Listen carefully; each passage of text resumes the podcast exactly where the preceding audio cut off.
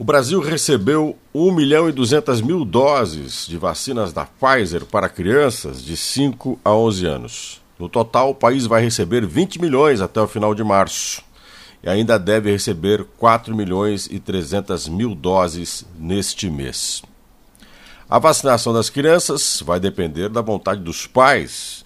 O ministro Marcelo Quiroga assumiu, inclusive, na hora que estava recebendo o primeiro lote das vacinas da Pfizer, de que o aumento do número de pessoas internadas se dá porque ainda existem os não vacinados, ou seja, as internações estão associadas diretamente a quem não se vacinou.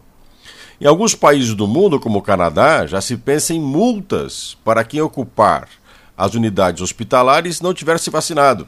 Na Grécia, se quer inclusive aplicar multas para pessoas com mais de 60 anos que não se vacinaram.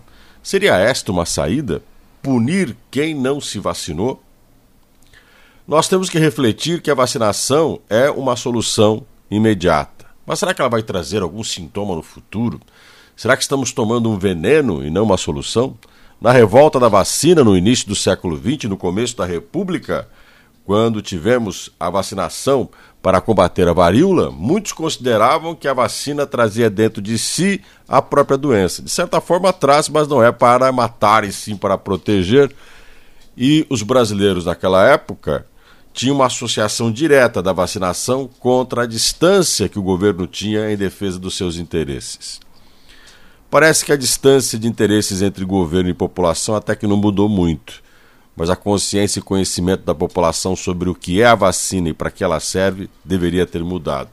E além do que os números mostram, ela é a nossa maior arma neste momento contra a Covid-19.